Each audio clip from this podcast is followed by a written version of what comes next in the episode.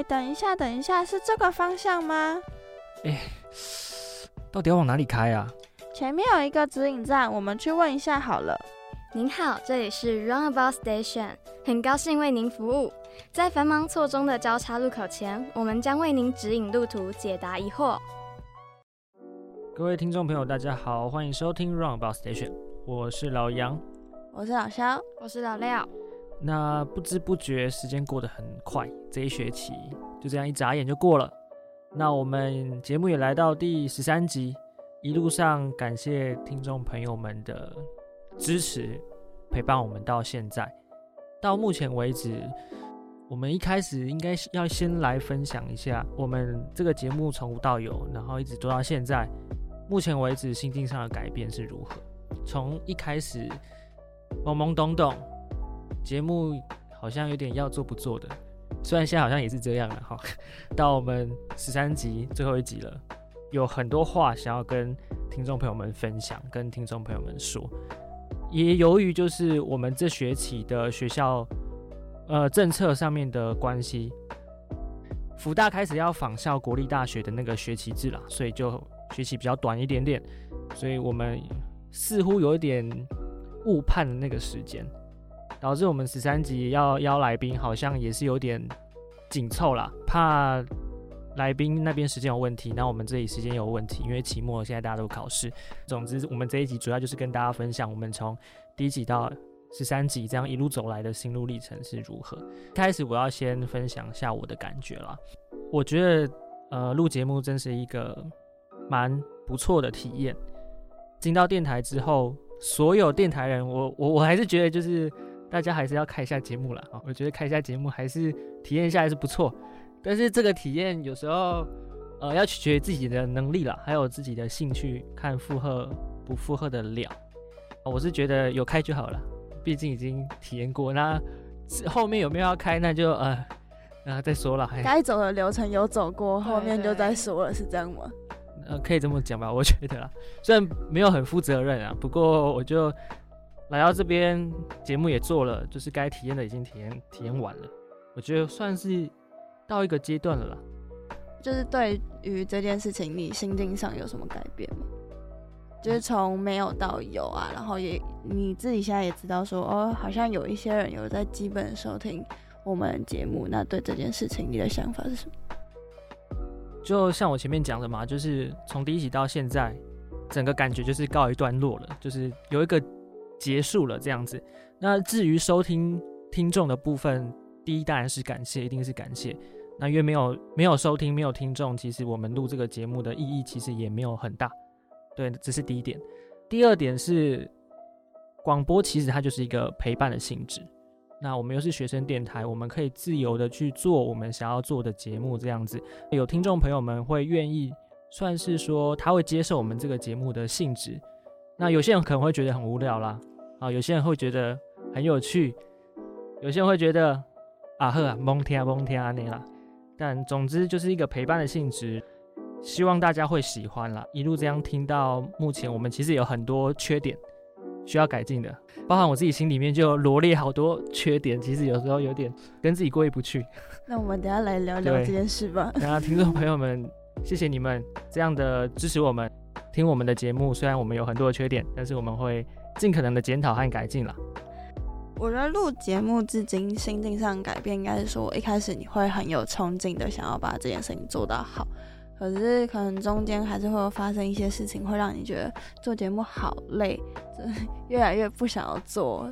我们中间一度是呃来宾邀的，是真的算是就是有到来宾小康的程度吧，就是没有到富翁，但有到小康，就是我们不用去担心后面几数的来宾，就是觉得哦好像心态有点安定了吧，然后我们就。都摆烂，就忘记说还要继续邀来宾这件事情，就觉得说哦，可以再拖一下，可以再拖一下。但是等到我们发现，哎，好像来不及的时候，就有点小粗包了，就真的来不及了。我觉得应该是我们自己做事情上面的心态啊，就是不能够过于安逸，就忘记自己要做的事情的本分。这也是我觉得做节目至今我学到蛮重要的一件事情吧。就是不要三分钟热度这样子吗？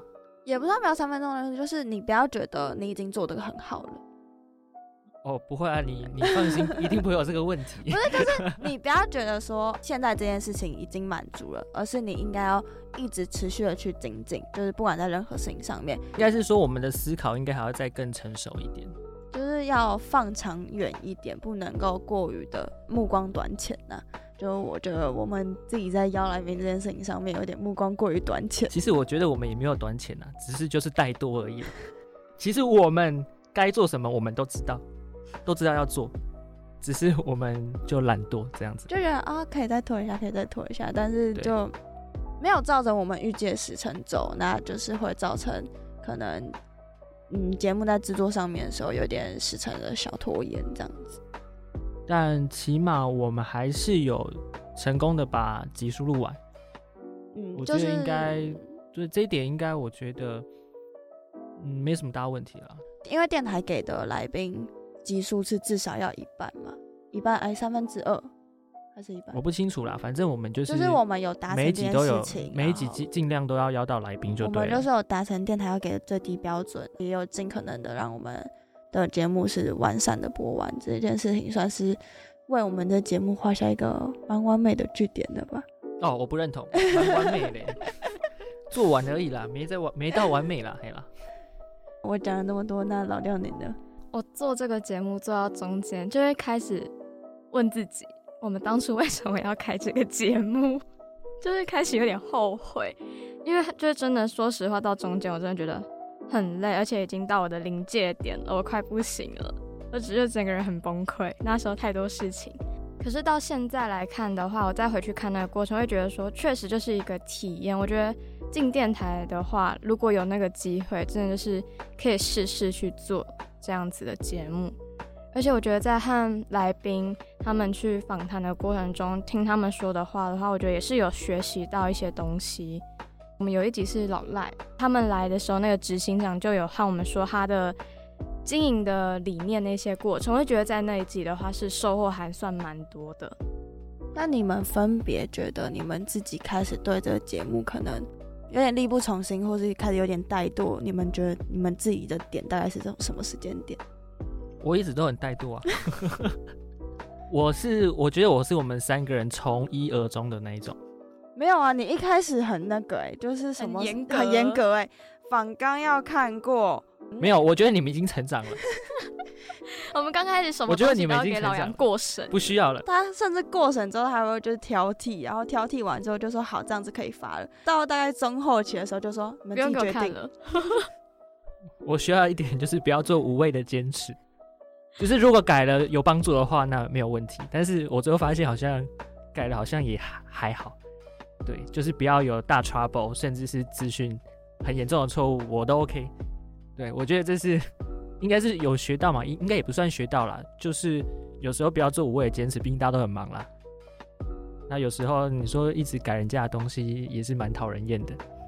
再改我自己，有时候也也不知道自己在干嘛这样，所以干脆嗯，只要不要有资讯上的错误的大问题，就像老廖之前那个人家电话号码对电话号码少少写一个码不要这个鸟事发生，其实都好。对，就是你觉得你没有特别力不从心的那个时刻，我就说我从一而终、啊，就是一直以来都是这一直都这样，那老六你呢？因为时间我时间安排比较没有那么办法了，就是课比较多啊。反正我个人的时间管理还有各方面，我觉得比较难应付啦，因为感觉有点太紧凑了。然后加上我个人就是没有很喜欢，同时又做好多事情，应付好多事情，这样会分散到我的注意力，甚至影响到我上课品质啊，或是我做事情的品质。所以我觉得这应该是我要尽量避免的部分，也是这一个学期必须要来重新来审视自己，来检讨自己，到底要用什么样的方式来过这个大学生活，来规划我自己的课程啊，还是我的想要做的事情，这样。老廖你呢？你觉得你是什么时候开始对这个节目开始力不从心的，或者觉得受挫的时候？就中间集数差不多那个时期开始，因为刚开始做大家都会有热忱，你知道吗？大家都很认真的去投入进去，像啊，这是我们的第一个节目，看不出来，真的好不好？那时候很用心的在找来宾，反正就会一直狂写邀访信，然后疯狂记，疯狂记。可是到中期后，东西事情会变得越来越多，就会开始好累，真的好累，然后到后面就越来越痛苦，越来越痛苦，然后就开始想摆烂，就变成这个 状态。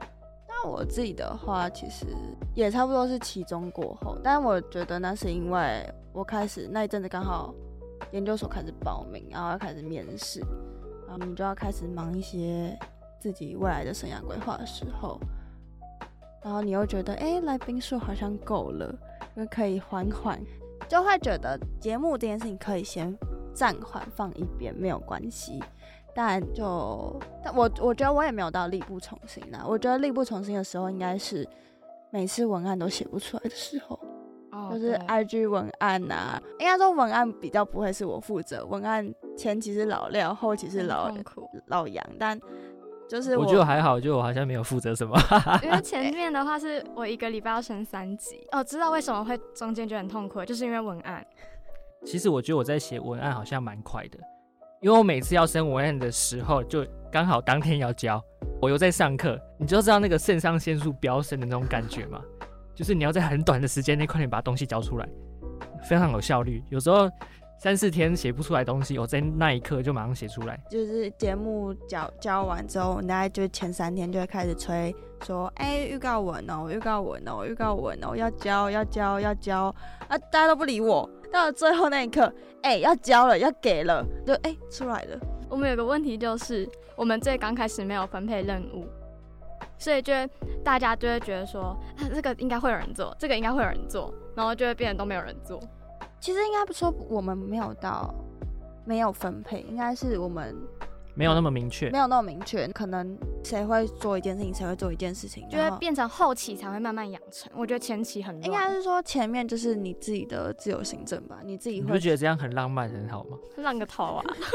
就是有的人可能说，哎，发现这件事情没有做，然后去替补这件事情。我觉得这件事情也体现我们其实默契也还算不错啦，就是会去抓 小屁哦，就是我们会去替补。对方没有做到的事情，但其实这到后期又会觉得说，哦，为什么都我在做？你是有这种感觉？有人要抱怨喽？你是这种感觉？我是写文案写到心很累而已。对不起啦，我都没在做事情。不会，抱歉，好不好？抱歉啦，好没有诚意哦。反刚哦，我觉得我这一次的问题是，好像前期做的事情比较多。就是后期有一个 gap，我是都没有参与到的感觉，有点这种感觉啦。但是因为前期我真的做到，有时候有一点，嗯，就觉得在履行义务这样，就有点这种感觉。然后加上又跑外面嘛，去那个新竹，然后又到大道城。那我觉得去外面访，我觉得蛮好玩的，但回来后置超痛苦。所以大家不要轻易尝试，真的。我就剪一个音档，剪了两个礼拜还剪不好。其实我们都很怕会让受访者就是麻烦这样子，麻就麻烦到他们，所以我们会妥协很多东西。当然，这这个我觉得也无可厚非啦。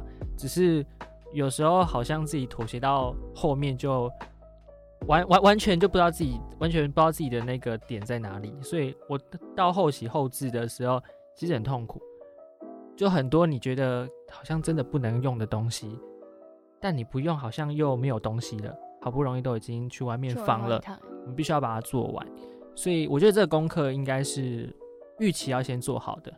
就是我们到外面去跟人家访问的话，东西都要事先想好，要想的比在录音间里面还多，甚至我们录音的时间要拉得更长。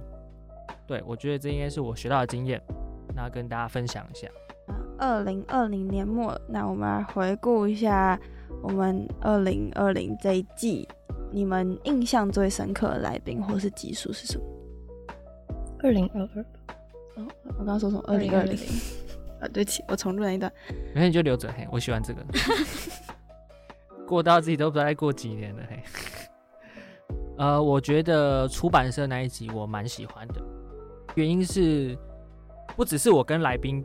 为什么会认识这一层关系之外，加上在录的这个过程是我有兴趣的，加上我们三个都是这个相关科系，所以对于我们自己未来的职涯发展，一定会有那种想象，而且这个想象正好可以当面的去请教他们，他们会告诉你现在这个产业的现况是如何，加上他们又是在线上很有经验的工作者了，所以讲话是有公信力的，有很大的参考依据。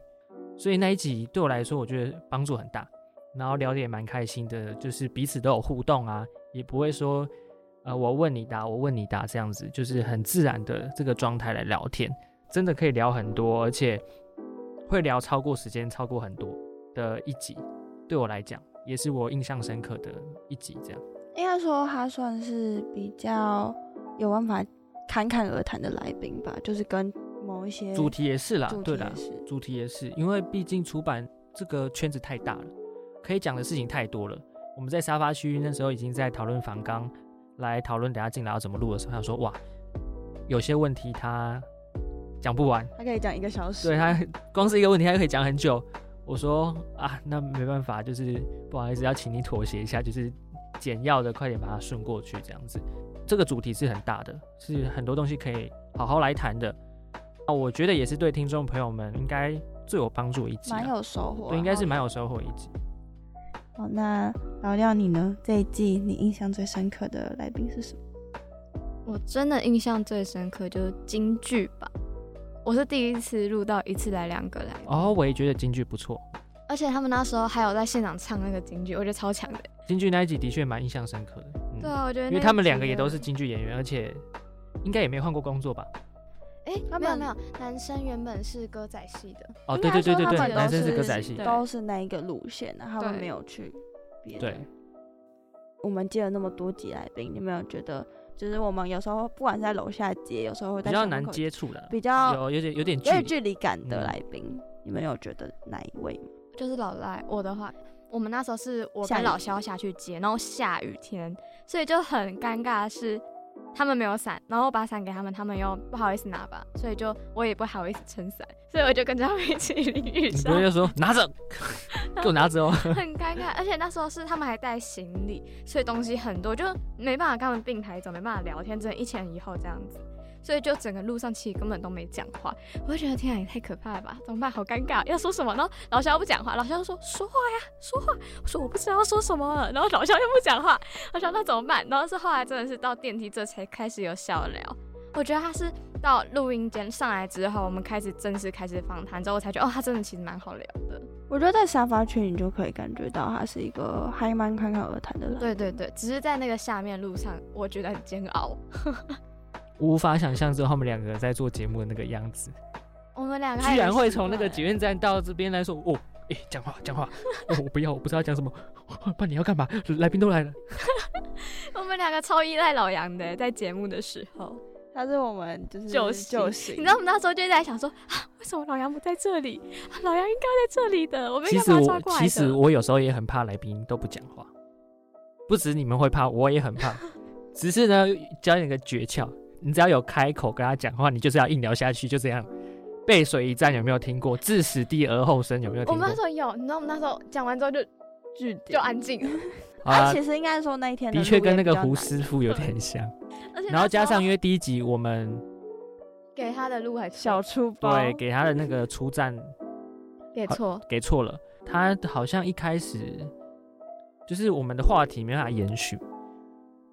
最后我发现，其实就是要找出和来宾的共鸣点，就是或许你跟他讲这件事情，他没有很感兴趣，他根本不知道，他只是义务性回你一下。但是如果你有你有讲到，哎、他可以发挥的地方，我觉得就还不错。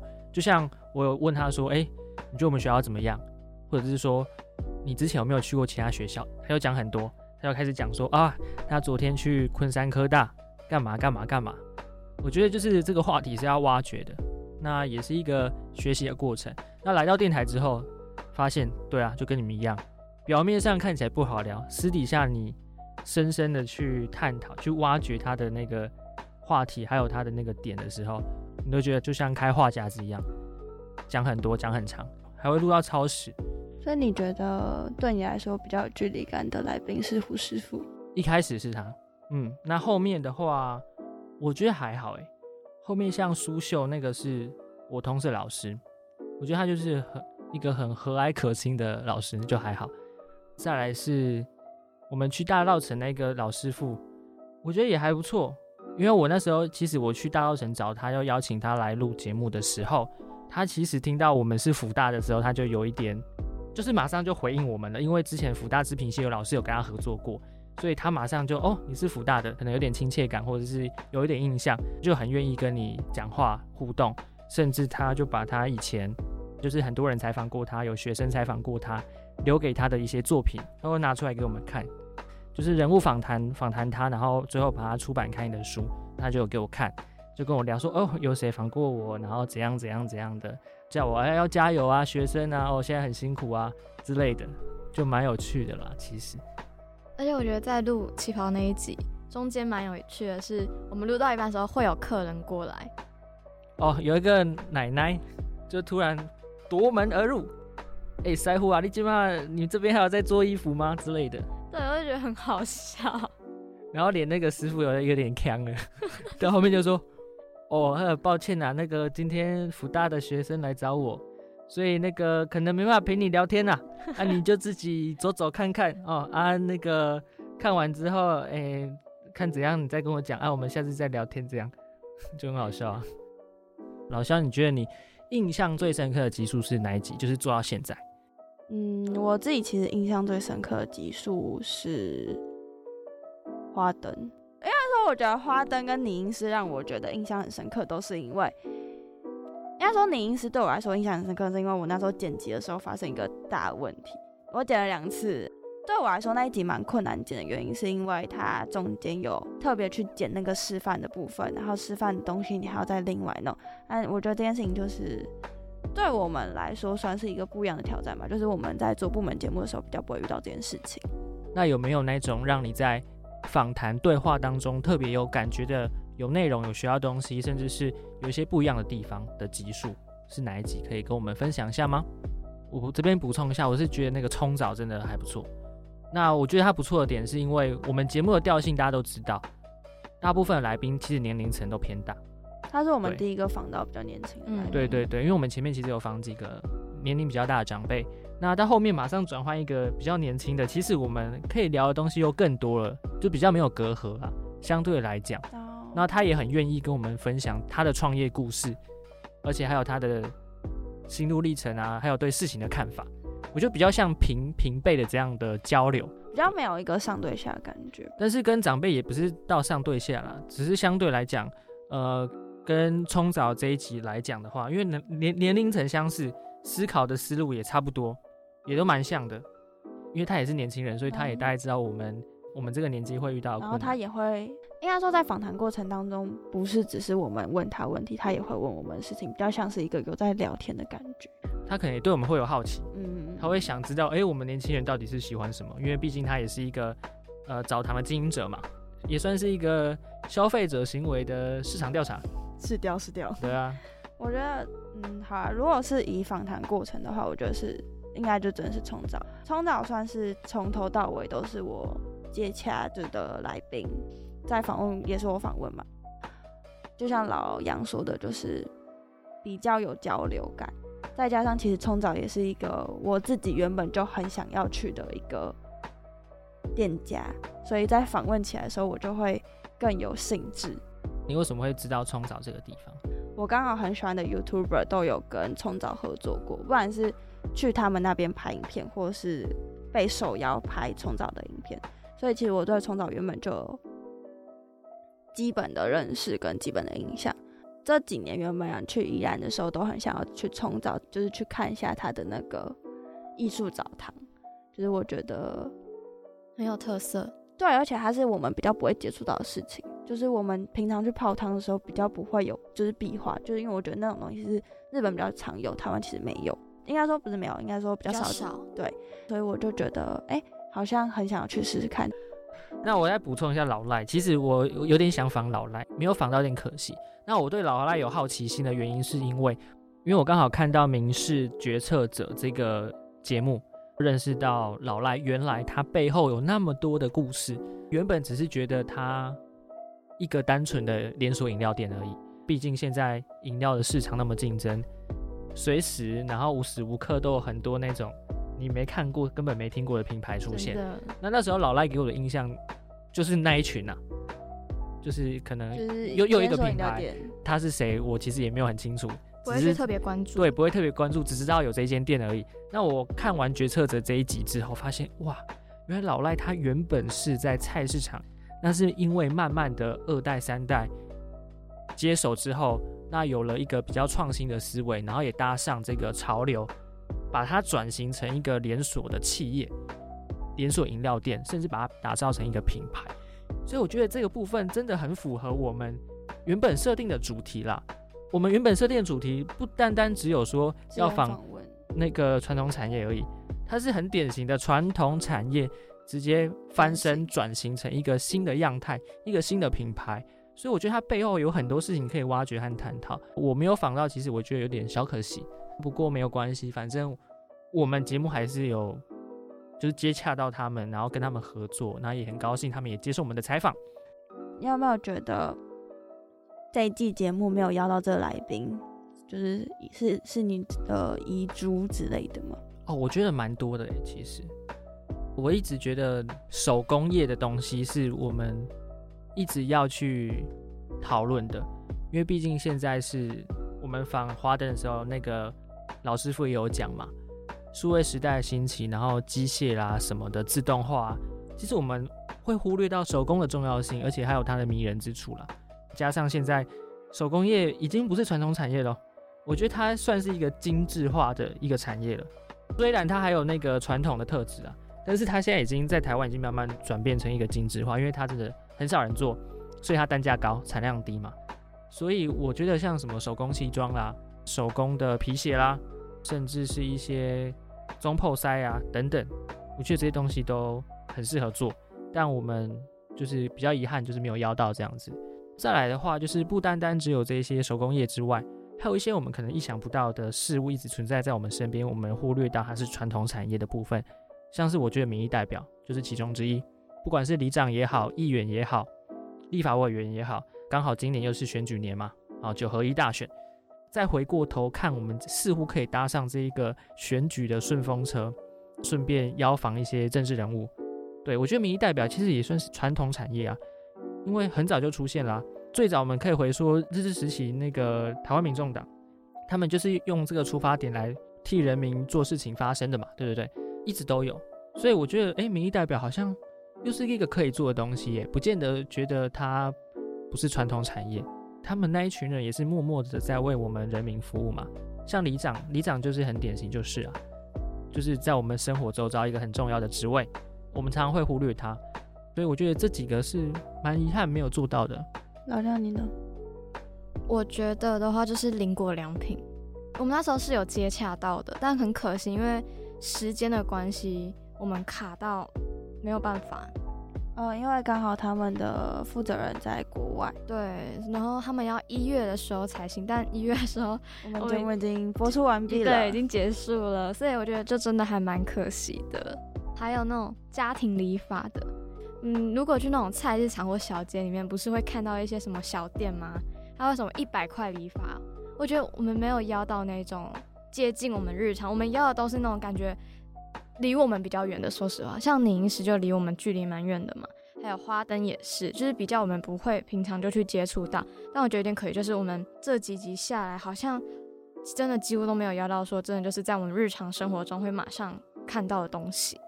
我们似乎都挑那些比较冷门一点点的。对，我们都挑比较冷门的。那老肖你觉得呢？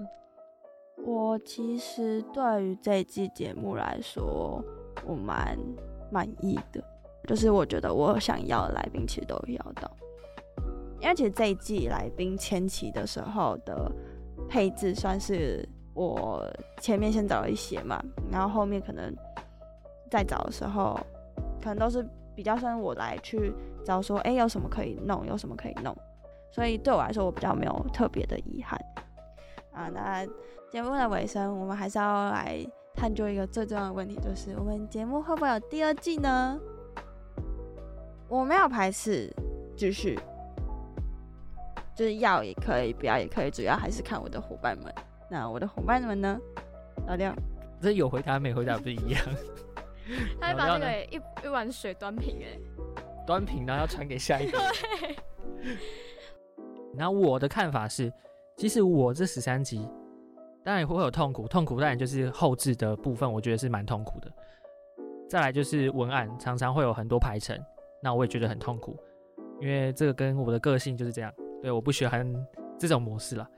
那虽然你不喜欢，那没办法，就还是要做。其实我觉得在访谈对话过程当中，甚至在想问题，怎么去了解这个主题，然后怎么去了解这个访谈对象，从他的人生经验当中得到东西，我觉得这个过程我是很享受的。至于我会不会想做第二季，其实对于做节目这件事情，我会我是会想做的。但我前面一开始就有讲到，我觉得我在时间安排和规划上面有很大的问题。就是我自己个人的时间规划问题，不是我要不要做节目，甚至节目做的好不好的借口。对，因为我必然选择我要做节目，当然这些东西我必须都要好好排除。但我目前就是因为卡在这个问题上面，所以让我一直很难定下来说，我到底要好好的做节目，还是好好的去上课，或是处理其他的外务。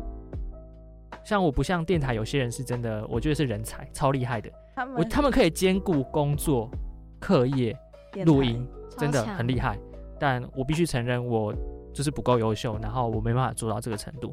因为有时候你叫我很 focus 在做一件事情之后，我都做不好了。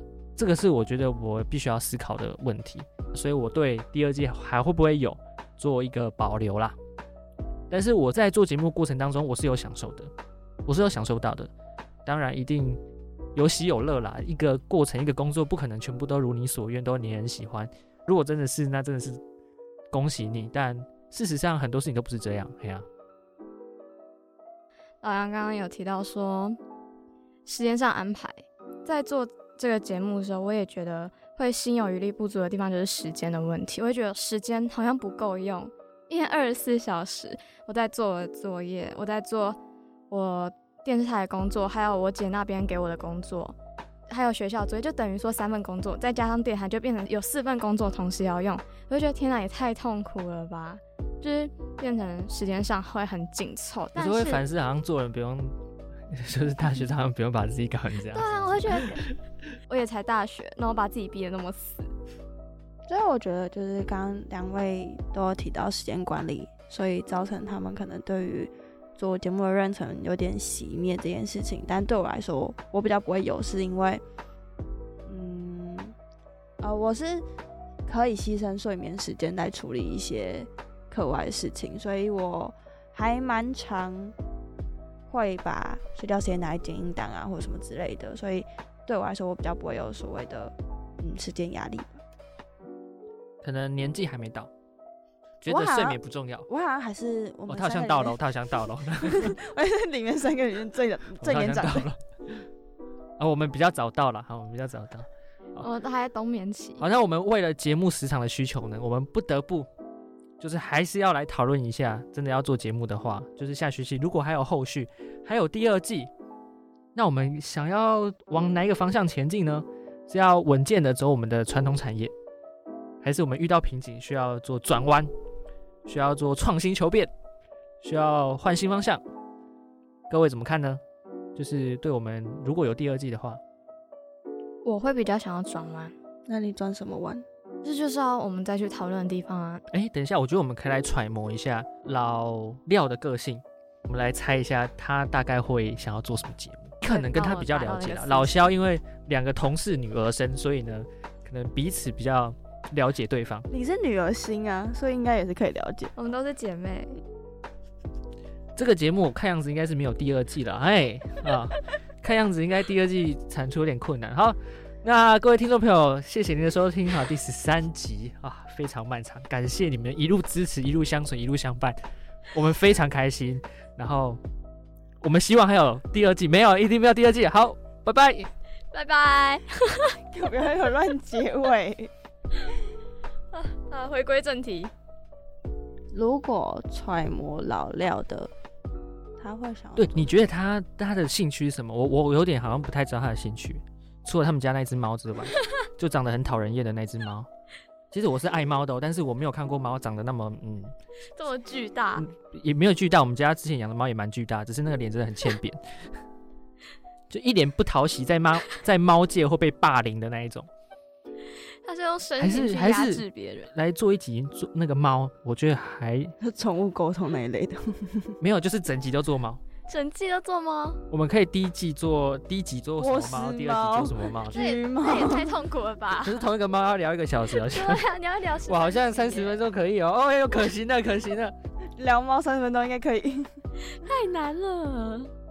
一只猫聊三十分钟我就可以了，就是那个十三集三十分钟的猫，十三集不同种的猫啊，啊什么缅因猫啊、美国短耳猫，啊，然后花斑的猫啊、黑猫、白猫考察啊，是不是？满足自己的私心 去撸猫对啊，还有那个长得很像哈比外星人的那个是什么？啊，无毛猫是不是？对啊，对啊，那个也可以啊，每一集都不一样的。哎，还不错，不可能。你觉得？呢？直接否决掉，太难了啊哦，很难呢。你那我这样找不到你找不到你的兴趣了。你还有什么兴趣？如果不考虑线上现在有的节目的话，我觉得视频传达类应该会是他，哦，因为他很喜欢带一些嗯我不是很懂的视频。不是，应该是说，我觉得视频这件事情是可以去探讨的。所以你觉得他的视频都很有了都很趴，然后很独特吗？是这样吗我？我的意思是说，不考虑线上有的哦的话，我觉得他可能会想做这一类，哦，所以你觉得他身上的那些饰品，倒不至于。就是因为他感觉蛮喜欢戴一些戒指啊、哦耳环啊的。还好啦，应该应该也没看到有戴佛珠佛牌的。我觉得，嗯，品味还 OK 啦。我觉得呃不是说这好难带佛珠哦佛牌的不好，是比较跟他搭不起来。对他这样戴上去会很像师姐。嘿老校有没有想做的类型的节目？我不会排斥就是做 run about station 这件事情，当然我也不会觉得哦一定要做。但我觉得只要是可以吸收到知识或是不一样世界，受众群比 run about station 更小吧。对，应该会更小众一点。体育应该还好，体育应该蛮大众的。对，但是历史哲学可能比较少。撇开这个部分，历史哲学的话就是比较小，知识量可能会比较大一点。嗯，知识涵养要很足够。对，那当然这一定会很难做啦，因为毕竟我平常说真的书也没有到看很多啦，所以目前应该可行性比较低一点点。那那个前提是我真的要有时间好好的坐下来去研究一下，去构思一下，那到底要怎么做？因为做这一类型的东西，第一你要很严谨啊，你不能随便讲啊，所有事情都要有凭有据嘛。不是说你随便你觉得什么就什么，你想讲什么就讲什么，那背后要一个论证的过程。当然，这一个也是一个蛮蛮大的准备的一个时间，所以这个可能比较难做。那后面要投入更多的心力。对啊，对啊，，加上来宾啊，各各方面，还有几个我觉得还不错。第一个应该是户外运动，爬山、露营之类的。哦，就比较对，像我们之前有一个个听山小学堂，我觉得那个方向还蛮有趣的。再来就是室内设计，我也蛮喜欢。嗯，聊室内设计我也蛮喜欢的。室内设计其实它有很背后其实有很多很多的，软装啊、硬装啊，对那些东西都可以谈。嗯嗯，然后包含你要怎么接洽，然后你要怎么去改造你的房子，那有什么样的特点，有什么样的在材料采购上面的问题，我觉得这个可以很多东西细部拉出来谈，我觉得没有问题。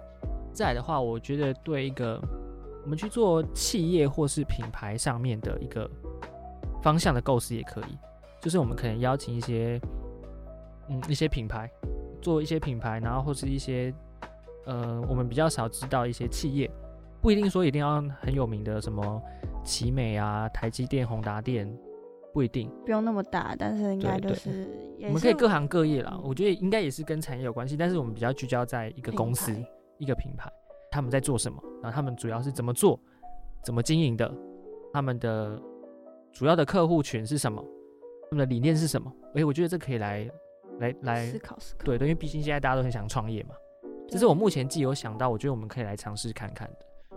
所以其实对于 Roundabout Selection 会不会有第二季，我们三位主持人也是打一个蛮大的问号吧。应该是各自有各自的想法了，那也是要看我们之后的时间规划，甚至是想法上面，还有三个人之间沟通协调的这个结果，才会跟大家揭晓。不过我们还是很希望就是持续跟大家见面，因为毕竟人与人之间这些情感啊，或者是说交流啊什么，哎、很重要啊，在我们生活当中很重要。就像那个老肖很怕自己都没办法 social 这样子，如果你是这样的人，非常欢迎来听福大之声，各个节目都可以哦，那可以尽情的陪伴你。想要问一下各位对于自己新的一年的新的期许。我觉得目前啊，对我来讲最大的问题还是在于课业方面，因为毕竟我是大学生的身份，念书也是我的义务啦。当然，期盼在这条路上我可以更顺利，因为从以前到现在都没有很顺利。那我也是一直希望自己要不要那么怠惰了啦，好好的稳定下来，好好看看看书什么的。也不是说我不看书啦，好，就是真的的确有点忙，哦，让我有点分身乏术这样子，自己能力不够，但是常常又很爱。就是到处东摸一点西摸一点那边，对我觉得自己好像一直没有定下来一个没有一个完善好的目标，所以我希望我新的一年是能够更成熟的思考，更多的一个目标还有方向，让我朝这个方向去前进了。对，不要就感觉那边摸一点，那边摸一点。事实上，在大学好，似乎人家都说你什么都尝试是一个好事，但我现在目前反而会觉得我什么都尝试，更找不到方向。对，这应该是我个人的问题。那我希望这个现象可以解决。然后，毕竟也算大学最后一年的，好像也该找一个方向定下来。希望是最后一年，我希望，希望是最后一年。你啦，你你应该是我是最后半年。对，当然老肖不外乎可能就是研究所的事情了。对，在对，那研究所可能可以找到他的方向。或许啦，他会觉得当研究所是在逃避社会，但我觉得研究所应该也是可以。真的让人静下来，好好的去念书、思考，还有建构自己的知识体系的一个地方。到时候就是看老肖想要走，哎，直化研究路线还是量化研究路线啊？那通常我们的研究所都会有分这两个区块嘛，也是期许他研究所可以顺利啦。那老廖，你对你新的一年的新的期许是什么？就是掌控好时间，不要让时间来掌控我。我觉得老廖跟我的状况可能有点像。我们俩都被课业压到喘不过来吗？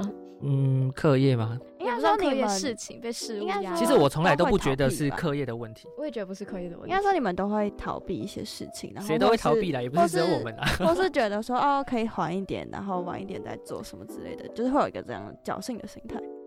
还好喂，嗯，怠惰有啦，但是也没有到逃避啦。对。了，怠惰了，逃避就那就除了那一集节目是真的，我必须承认真的在逃避。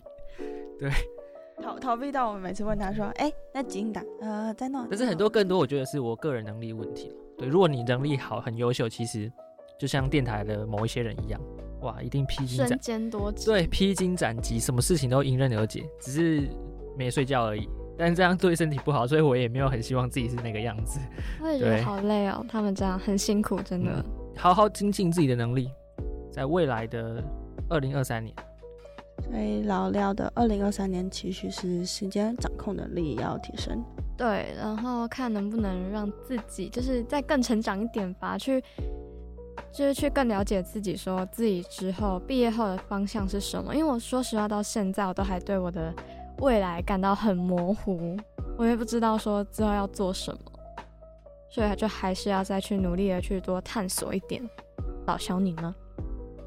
我其实对自己二零二三年其实蛮简单的，就是对自己再有自信一点。另外就是觉得自己不用，就是也不用是当那个很快乐的那个角色，也不用二零二三年一定要是整年都很快乐，而是我觉得我们每一件事情都要往好的地方发展，做每件事情都是快乐开心的就好。我觉得这是我自己对二零二三的期许。老肖是希望可以开心，然后老廖呢是希望他在时间掌控上面可以更好，然后时间规划上面可以更顺畅，符合自己的心意。那我的话就是希望自己可以思想更成熟，能力可以更提升。那时间方面也是一样，好好的去做规划，就是不要再那么怠惰了哦。希望了，但是这是我的本性，所以。呃，有时候也是很难去克服了，不过我会尽力的啊。好，那听众朋友们听到这边，如果想要跟我们分享你对自己二零二三年的期许的话，也可以到粉丝专业来跟我们分享留言一下。或者是你希望我们开什么样子的节目，也可以跟我们讲。或者你觉得我们在哪一个部分可以再做更多的检讨、调整，或是进步改进的地方，其实我们的信箱、我们的私讯永远都为各位敞开。有任何问题。不管是我们自己比较 privacy 的事情，或者是关于节目的事情，我们都很乐于跟大家分享，或者是去回答。那非常感谢从第一集，哇，真的聊那么多，我觉得接下来就是稍微休息一下，沉淀一下。那我们先进广告，广告之后我们回来再继续接续我们接下来的话题。相传海底有一群靠着频率在对话的生物，有唱歌，有聊是非，有欢笑，国外有研究，哎，赖床这样的坏习惯的族群的人，他可能比较聪。那里有着，等等，这不是童话故事，也不是乡间传说，不用这么麻烦。打开收音机，转到 FM 八八点五。就可以听到好多美妙的声音啦！有谈话型节目、音乐型节目、娱乐型节目等种类任您挑选。吃饭、通勤觉得无聊，睡前或者是上班上课想要偷懒，哎，不要乱讲话。但无论什么时候，只要你想听，福大之声都会用最有趣、最温暖的频率陪你一起度过哦。FM 八八点五，生活大小事都与你共度。各位听众朋友，大家好，欢迎回到 Roundabout Station。接续着前面我们所讲的内容哈，接下来我们要带大家来回馈。我们从第二集到第十二集这一段，我们所有邀的来宾，还有所有谈的主题，我们带大家，呃，就是算来回顾一下吧。那因为第一集和第十三集就是没有来宾。所以这一部分我们就先跳过。首先第一集呢，我们邀请到的是拟音师胡定一胡师傅哈。胡师傅其实他非常厉害，他可以算是台湾现在仅存的拟音师。那大家会好奇拟音师是什么哈？就是替大家讲解一下，就是给那些没有听过的听众朋友们来告诉他们一下拟音师这个职业到底在干什么呢？讲拟音创作是一个将形象化为具体的过程。那拟音师就是将这些比较抽象、比较少见，而且平时我们根本不会注意到的声音，将它创作出来。再来，拟音师除了来制作音效之外，他还会配合没有声音的画面情境的动作，来将音效来呈现出来。这也是其中一个，就是跟随着画面这个浮动、内容的移动走向声音，在现场将它模拟出来。画面是没有声音的哦，是他要看着画面，跟着画面做，将声音做出来。所以这也是拟音师的其中之一的工作，而且也非常的具高难度。第三集我们请到的是布袋戏叙旧布袋戏园的陈建华陈园长。那叙旧布袋戏它最大的亮点，其实是他将布袋戏结合了餐厅，然后形成一个所谓的互动式的布袋戏。因为陈园长他其实之前他不是做布袋戏相关的工作，他是做文具的工作啊，文具百货的工作。那因为他对这个非常有兴趣，对于布袋戏的文化推广。还有文化的底蕴非常有兴趣，而且他也想要这么做，所以他放弃了自己的一些理想，甚至他砸重金，好将这一辈子前面辛苦打拼的这些积蓄，可能都拿来投资在这个布袋戏上面。叙旧布袋戏员还有一个很厉害的，就是他竟然呢可以用英文来演布袋戏，让外国人来看布袋戏，甚至呃出团到欧洲世界各地。来巡回的演出，所以我觉得这是陈建华园长在布袋戏上面所做的贡献啦。那让台湾的布袋戏被世界看见，这样。在第四集呢，我们邀请到了苏秀，哦，苏秀的陈桂堂老师。那大家很好奇苏秀是什么啊？就是苏州的刺绣工艺哦，在台湾这个也是非常少见，也几乎没有了。陈桂堂老师说，现在在台湾可能就只有剩他。还比较熟稔这一项技艺这样子，那苏就是苏州江南的简称嘛，哈。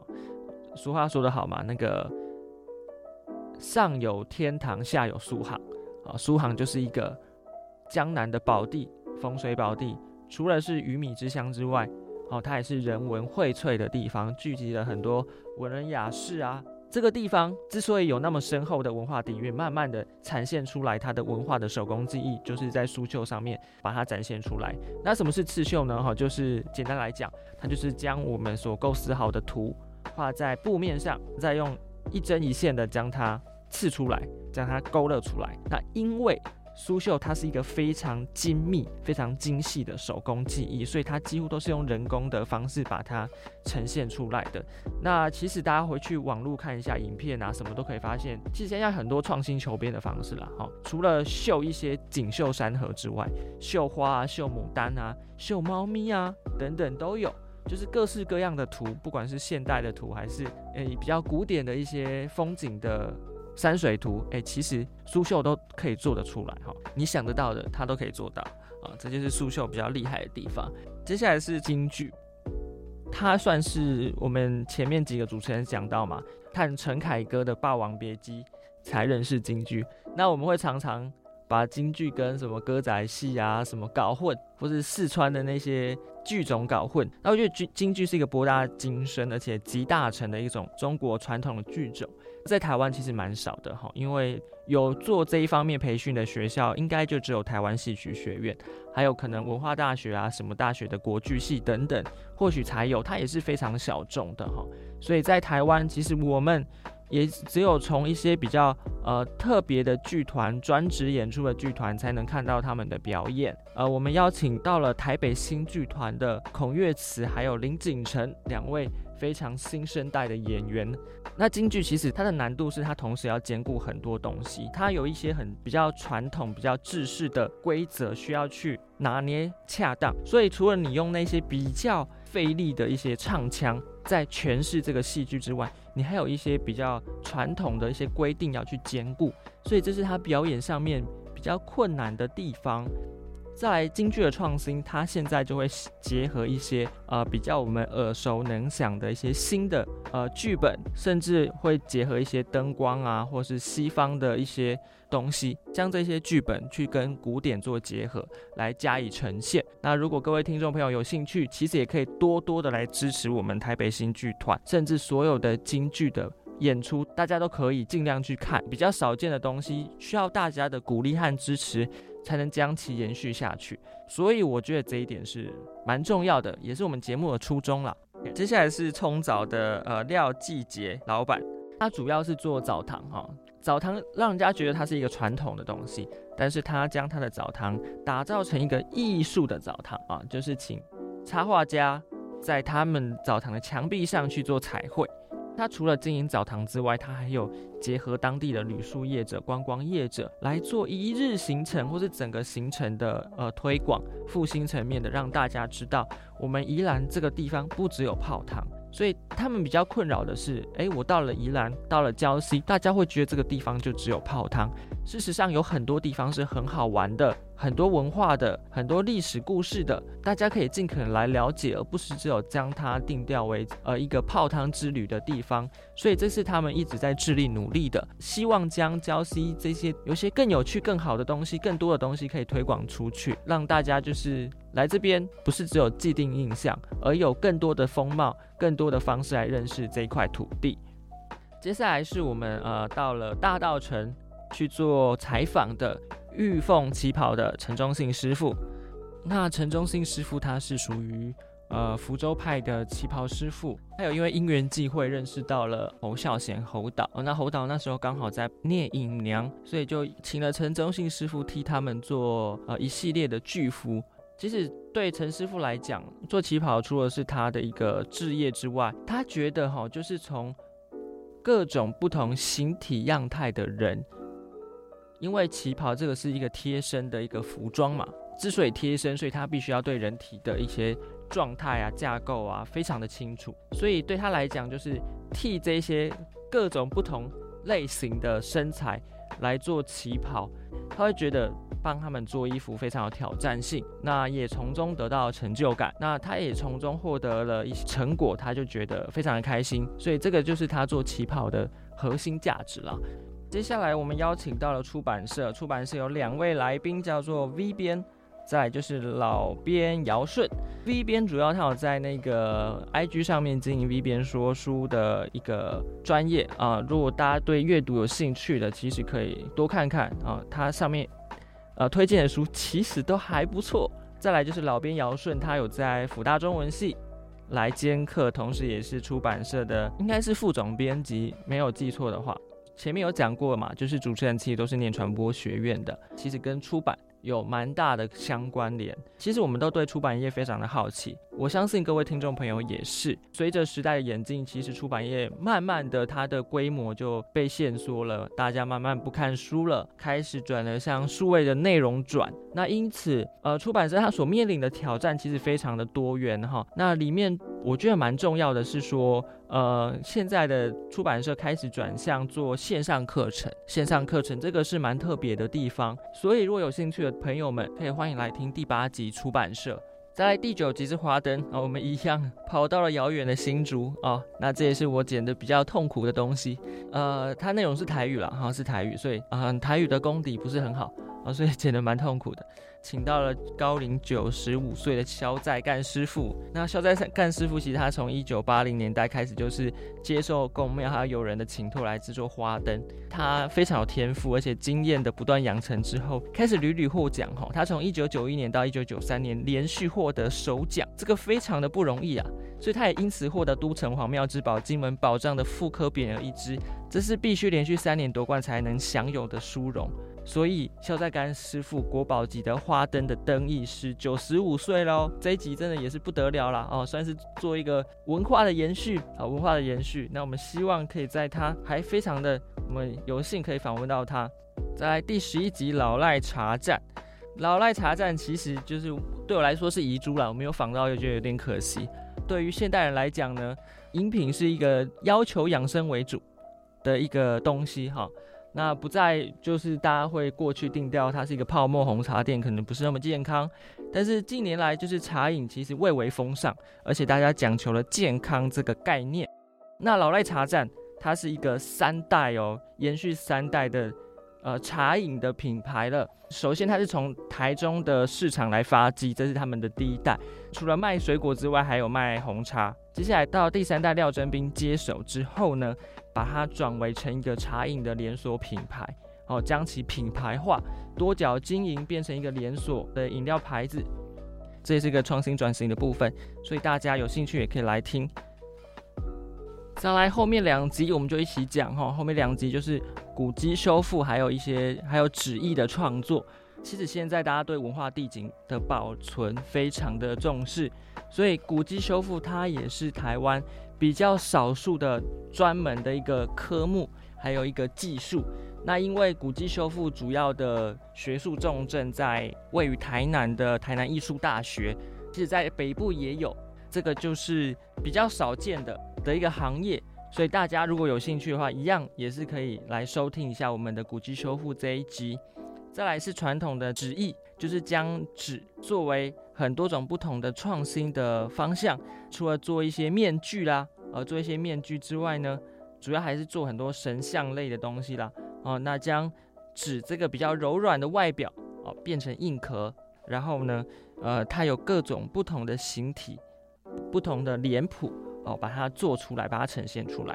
所以在很多的可能布袋戏啊，或是歌剧啊，啊，或者戏剧上面的一些脸谱，都是用这些纸艺。来做出来的，来糊出来的哦，哦啊，除了做一些面具之外，哎，还有做一些可能大象啊，一些各种不同的形体，以及呃文创商品等等，这也是一个呃高难度的传统之一，也比较少人做了，也比较少人做了。所以如果各位听众朋友们啊，也可以来听一下啊第十二集纸艺啊纸艺的部分。那听众朋友们听到这边，如果想要跟我们分享你对自己二零二三年的期许的话，也可以到粉丝专业来跟我们分享留言一下。最后感谢你的收听，这里是福大之声 Rock Station，我们有缘再见。